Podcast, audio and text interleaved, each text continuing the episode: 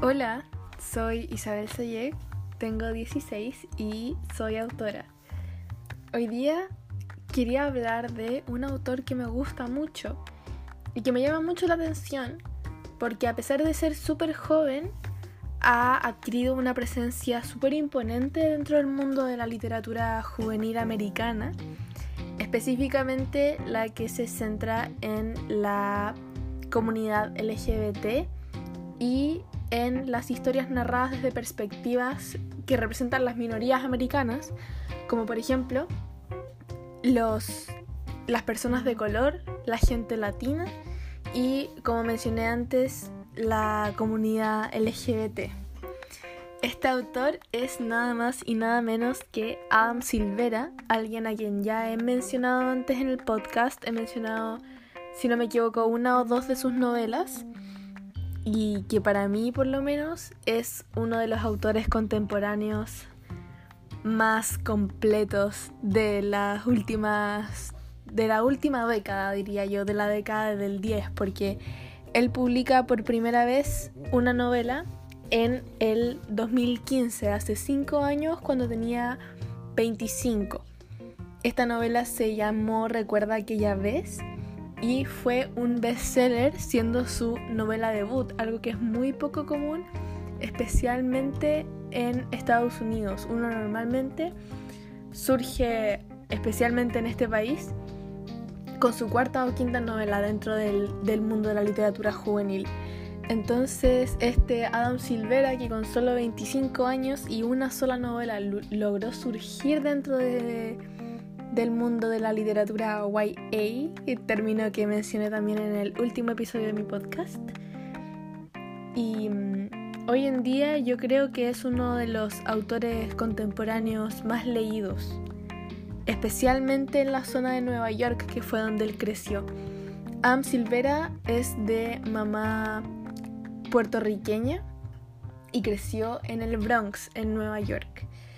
Empezó a trabajar en librerías y cafeterías una vez que salió de, la universidad y se dedicaba a escribir fanfictions, que son conocidas como historias ficticias de personajes que ya existen. O sea, escribir una fanfiction es una novela, por ejemplo, sobre personajes de Harry Potter, pero donde la trama es distinta, donde las relaciones entre los personajes son distintas, etc. Y según lo que el autor ha dicho en varias de sus entrevistas, empezó a escribir cuentos e historias a la corta edad de 10 años. Así que publica su novela 15 años después y es un éxito prácticamente instantáneo. Ahora ya tiene varias novelas publicadas, muchas de las cuales son algunas de mis novelas favoritas. Tengo tres novelas de él actualmente en mi librero y definitivamente quiero leer todas las que me faltan porque es un autor que realmente las, las tiene todas, las hace todas, es multifacético totalmente y creo que además representa mucho lo que está pasando hoy en día en cuanto a las minorías en Estados Unidos y a lo que se tienen que enfrentar. Además de eso también narra la adolescencia desde un punto de vista que a mí me gusta mucho, ya que se narra de forma muy bonita la historia sin perder el corte juvenil. Porque a mí personalmente me molesta mucho en las novelas juveniles que de repente se centran demasiado como en, que la voz se sienta como la voz de un adolescente y le pierdan un poco el hilo literario. Entonces, uno al leerlo siente que es un adolescente el que está narrando, pero se pierde un poco la seriedad del texto y eso es, es cosa de gustos en realidad.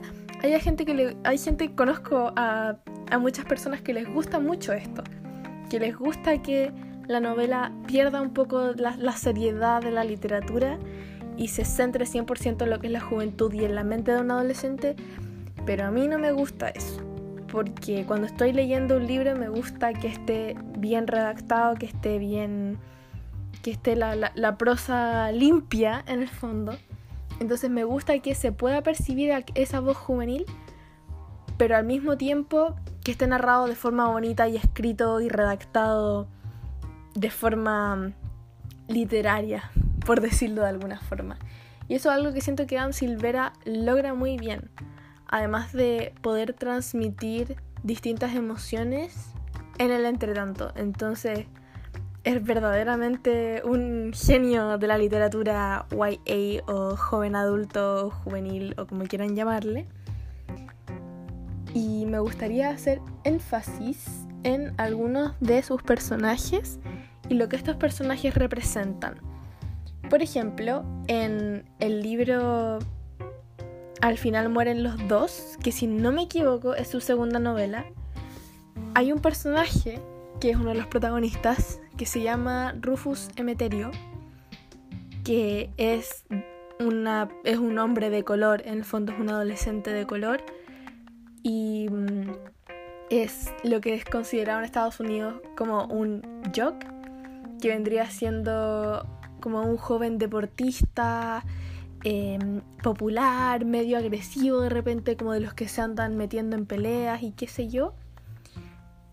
Y que suele ser, suele ser normalmente un, un hombre, un joven, un adolescente muy atractivo y blanco de piel.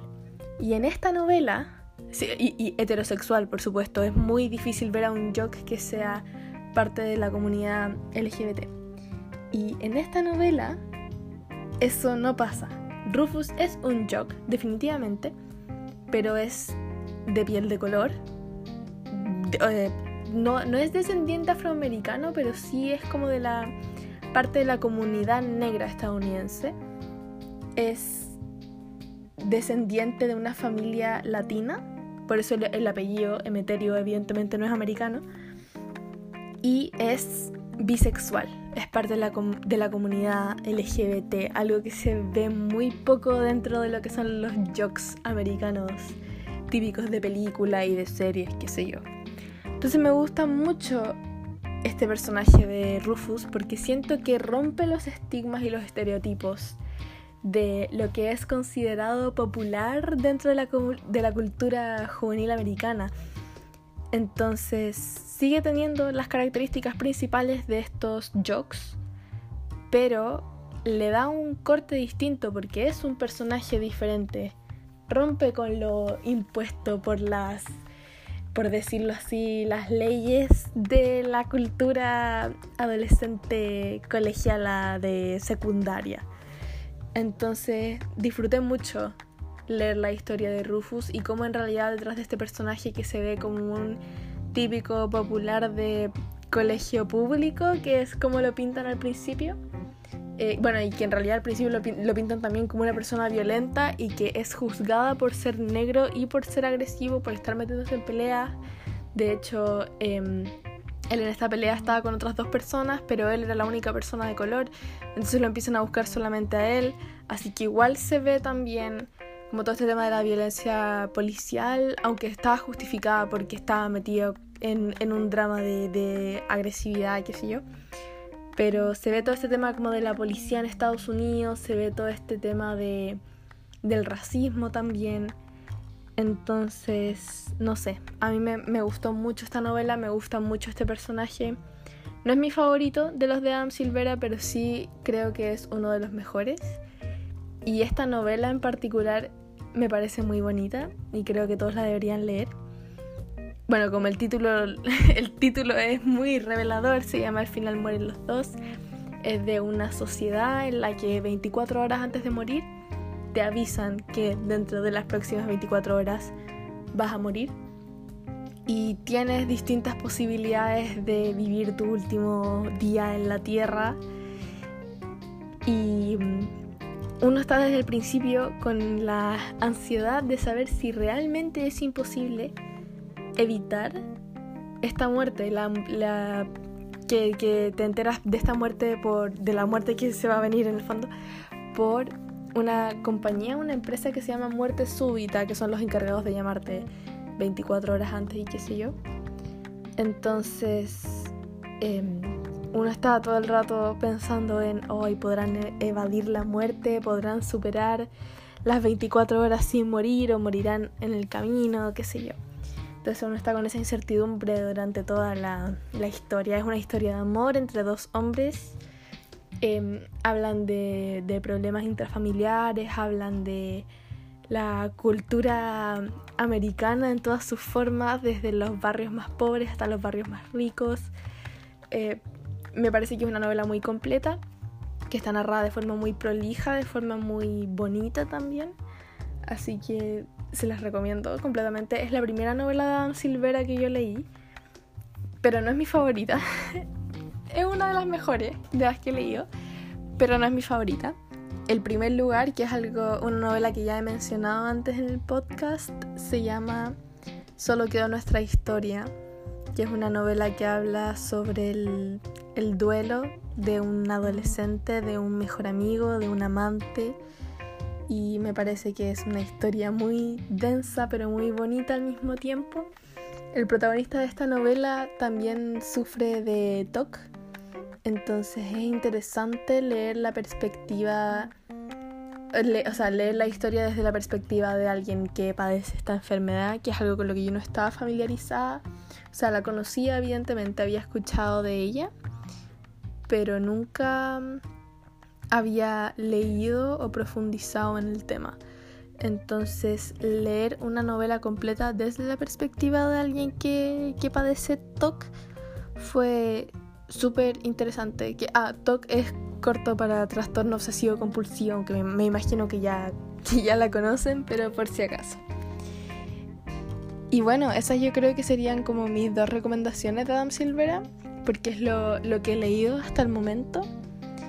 Y bueno, más allá de eso, me gustaría hablar de la forma en la que Adam Silvera estructura a sus personajes y a sus historias también. Porque mm, es muy difícil encontrar un personaje en una novela de Adam Silvera que tenga una personalidad o un comportamiento plano, como le llaman, que es algo que se ve mucho en las novelas juveniles, especialmente con los personajes secundarios. Pero acá me llama muchísimo la atención en las dos novelas que he leído de Adam Silvera que los personajes secundarios suelen ser igual o incluso puede que más complejos que los protagonistas. Por ejemplo, en al final mueren los dos. La mejor amiga de uno de los protagonistas, la mejor amiga de Mateo, es mamá soltera. Y no voy a hacer spoiler ni nada, pero a lo largo de toda la novela se va contando cómo es la vida de esta mujer que es evidentemente muy joven, si no me equivoco tiene 22 años y que tiene un hijo de 3 años creo. Y el papá no, no aparece en ningún momento, o sea, ella se encarga completamente sola de su hijo. Entonces, a pesar de que no tiene mucha presencia en la novela, o sea, aparece un par de veces, pero no es un personaje que sea considerado relevante para la trama. Aunque para mí sí fue relevante para la historia, o sea, a mí sí me marcó una diferencia la presencia de, de este personaje, de esta mujer, de esta mamá luchona que se, encarga sola de su hijo. Pero si uno la quita de la historia no hace una diferencia en lo que sucede en, la novela. En realidad yo creo que son muy pocos los personajes de esta novela los que realmente tienen un peso en la trama. Pero aún así, cada uno de esos personajes secundarios que van apareciendo de repente y que tienen sus historias propias, igual hacen la diferencia para el, para el gusto con el que uno se queda al terminar la novela. Es decir, la trama sin ellos sería completamente la misma, pero la travesía de leer la novela, no. Y eso lo encuentro muy bonito, porque yo como escritora, como autora, eh, trato de darle importancia a los personajes secundarios, pero es algo que a mí me cuesta mucho. Hago mucho, em, mucho énfasis en los protagonistas siempre. Y aprecio y admiro mucho esto de Adam Silvera, de em, darle cierto protagonismo a los personajes secundarios y mostrar que tienen vidas e historias propias. Lo, he estudiado incluso. Eh, He hecho un análisis de los personajes secundarios en las novelas de Adam Silvera. He intentado buscar como un, una especie de hilo suelto del que pueda agarrarme para poder criticarlo en alguna forma. Porque trato siempre de buscar los puntos débiles. O sea, evidentemente Adam Silvera tiene sus puntos débiles. Yo de repente encuentro que tiene una narración demasiado ligera. Como que siento que si hiciera un poco más de énfasis en la descripción, las novelas que escribe serían muchísimo mejores. Pero bueno, evidentemente nadie es perfecto. O sea, es una cosa muy menor comparado con lo buenas que son las historias y lo bien narradas que están.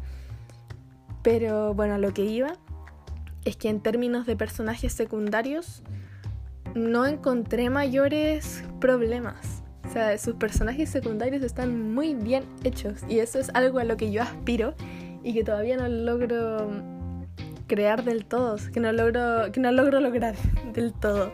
Es algo en lo que estoy trabajando todavía y que espero aprender de él también por las entrevistas en las que he leído y lo que él ha contado respecto a lo que, ha sido, lo que ha sido su proceso literario a lo largo de estos cinco años en los que ha estado publicando profesionalmente. Así que uno de ahí aprende, igual como lo he hecho con Neil Gaiman, como lo hago con Victoria Schwab también, que ya pronto espero hablar de ella en, el podcast, que es mi autora favorita contemporánea, porque mi autora favorita favorita es Virginia Woolf, que también tengo un episodio planeado de Virginia Woolf, pero em, lo decidí dejarlo para después porque se va a hacer un episodio un poco más denso. Así que eso sería por hoy. Quería compartir con ustedes mi cariño y apreciación y admiración por este tremendo autor que además es muy joven y que teniendo solo 25 años logró llegar a la lista bestseller de el New York Times. Así que mm, espero que lo puedan leer. Se los recomiendo, les recomiendo leer sus novelas en inglés, pero si es que no hablan inglés, en español también. Yo me los he leído en los dos idiomas. Y a pesar de que es mejor en inglés, obviamente, porque las traducciones nunca van a ser tan buenas como los originales. Em, en cualquiera de los dos idiomas es tremendo, así que ojalá que les gusten tanto estas historias como a mí y que se, se encariñen tanto con los personajes como hice yo, porque son personajes preciosos y muy complejos y que han sufrido demasiado. Hay mucho sufrimiento en las novelas de Adam Silvera, pero tengo yo la sensación de que este sufrimiento se lleva a escena de una forma muy bonita, como que embellece esos momentos tristes y te hace verle, no sé si el lado positivo, pero te hace ver el, lado bonito de la pena y de, de esos momentos oscuros de los que uno normalmente no sabe cómo salir, pero que en realidad vistos desde fuera y si son narrados de forma de forma correcta a lo Adam Silvera Em, pueden volverse en algo, pueden convertirse en algo precioso. Así que eso, esas son las dos novelas que he leído yo. Solo queda nuestra historia, que es mi favorita, y al final mueren los dos. Lloré con las dos novelas, pero aún así me gustan mucho, las he leído varias veces y sé que a la mayoría de ustedes, si es que hasta el momento están de acuerdo conmigo en las recomendaciones literarias que he hecho, estoy segura de que les va a gustar. Así que eso, ojalá que estén interesados en leer a Adam Silvera y espero que se estén cuidando mucho, que estén muy bien y que sigan leyendo en este mes que nos queda de año, lo que nos queda del 2020, del, maldito 2020, así que manténganse con los ánimos arriba. Y eso, nos vemos.